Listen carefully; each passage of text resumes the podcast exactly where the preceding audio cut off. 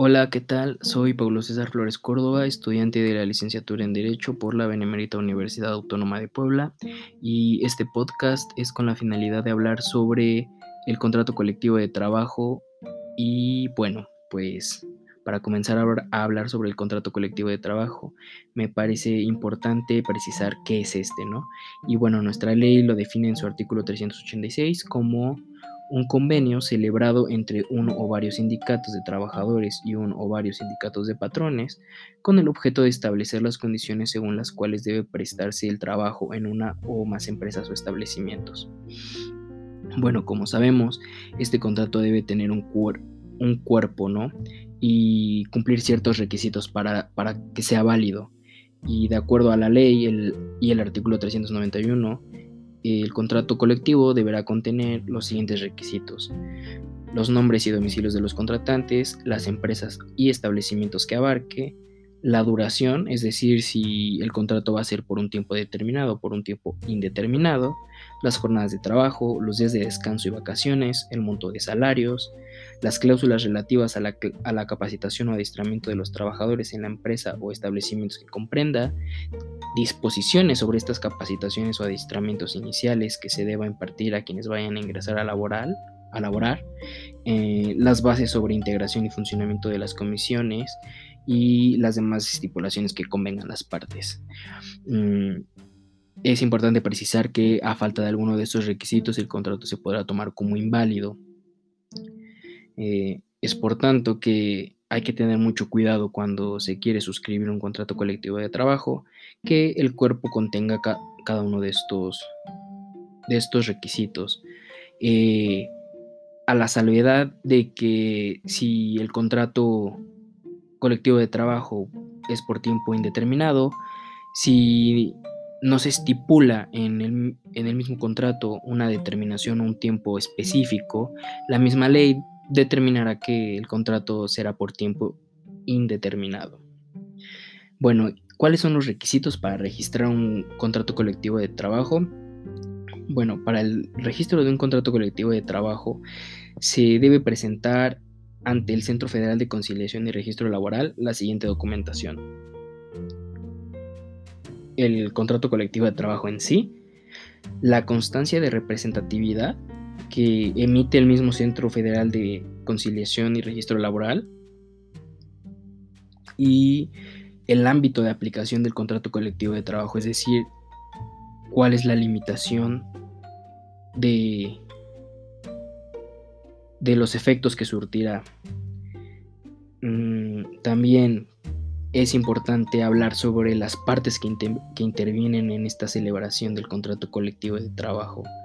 Como ya lo vimos en el artículo 386 de la Ley Federal de Trabajo, el contrato es un convenio celebrado entre uno o varios sindicatos de trabajadores y uno o varios patrones, es decir, las partes van a ser los patrones y los trabajadores a través de su, de su sindicato, ¿no? O, o sus asociaciones este, laborales.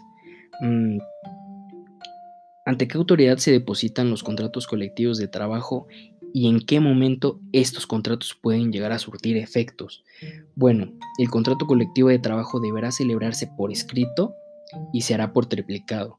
Este se debe de entregar un ejemplar a cada una de las partes y la otra se depositará en la Junta de Conciliación y Arbitraje o en la Junta Federal o Local de Conciliación, la que después de anotar la fecha y la hora de, presentación del documento lo remitirá a la Junta Federal o Local de Conciliación y Arbitraje. El contrato surtirá efectos desde la fecha y hora de la, de la presentación del mismo. Muy, o bueno, o bien este que las partes hayan convenido previamente una fecha distinta para que surta efectos este contrato. Pero pues debe de ser previo, por previo acuerdo de ambas partes. Y si no hay acuerdo previo, pues surtirá efectos a partir de que la Junta anote fecha y hora de la presentación del documento. ¿Cómo es el mecanismo para ser titular de un contrato colectivo de trabajo según el tipo de sindicato?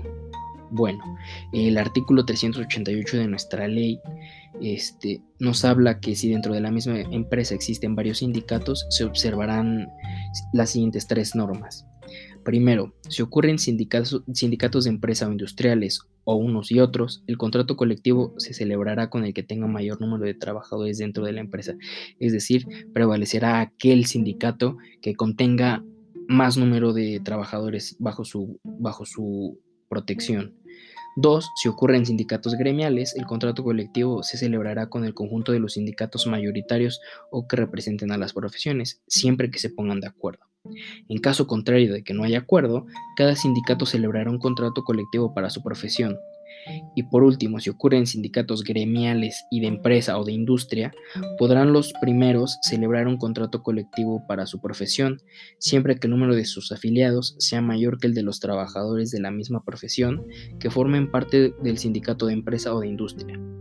Es decir, siempre va a prevalecer aquel sindicato que tenga en sus filas más, números de, más número de trabajadores afiliados. Bueno, cada cuando se revisa los contratos respecto de las condiciones salariales y los aspectos contractuales del mismo. El artículo 399 de nuestra ley nos dice que la, solicitud de revisión deberá hacerse por lo menos 60 días antes. 1. Del vencimiento del contrato colectivo por tiempo determinado, si este no es mayor de dos años. Segundo, antes del transcurso de dos años si el contrato por tiempo determinado tiene una duración mayor de dos años. Y tercero, antes del transcurso de dos años en los casos del contrato por tiempo indeterminado o por obra determinada. Para el cómputo de este término se entenderá lo establecido en el contrato y en su efecto a la fecha del depósito. Bueno, esta solicitud la solicitud de esta revisión deberá hacerse por lo menos 30 días antes del cumplimiento de un año transcurrido desde la celebración, revisión y prórroga del contrato colectivo. ¿Por qué es importante hablar de la revisión?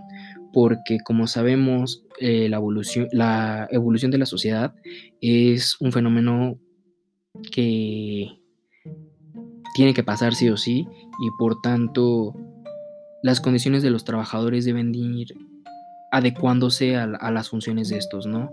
Puede ser que un trabajador entró con ciertas condiciones, con ciertas prestaciones, con cierto salario, y conforme el paso del tiempo fue adquiriendo mayor responsabilidad o mayores actividades dentro de, y si no se hace una revisión de estos, de, de, de estas prestaciones de los trabajadores, pues estaría contraviniendo la ley y los derechos laborales, puesto que conforme haya más más trabajo y más responsabilidades, el salario deberá ir incrementando de acuerdo a este, ¿no? Eh, también los aspectos contractuales, ya que las partes pueden cambiar, eh, o cualquier uno, de, cualquier uno de los requisitos antes mencionados puede irse modificando, puede ir cambiando, eh, los domicilios, los nombres, la denominación, las mismas partes. Es, es por eso que es muy importante que la revisión se, realiza de acuerdo a, una a un periodo establecido, ¿no? ya que no hacerlo pues, podría vulnerar los mismos derechos de los trabajadores.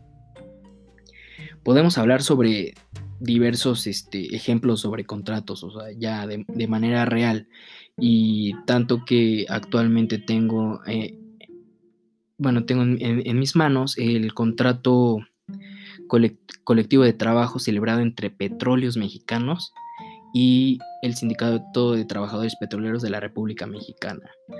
Me encantaría poder leerlo todo, pero es, es muy amplio este, este contrato ya que es demasiado específico para poder evitar que haya errores.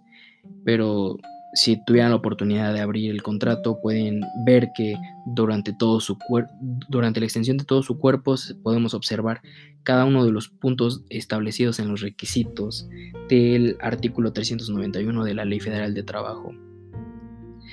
Y pues bueno, esto es el tema relacionado al contrato colectivo de trabajo. Me gustaría saber qué, piensan, cómo lo ven ustedes.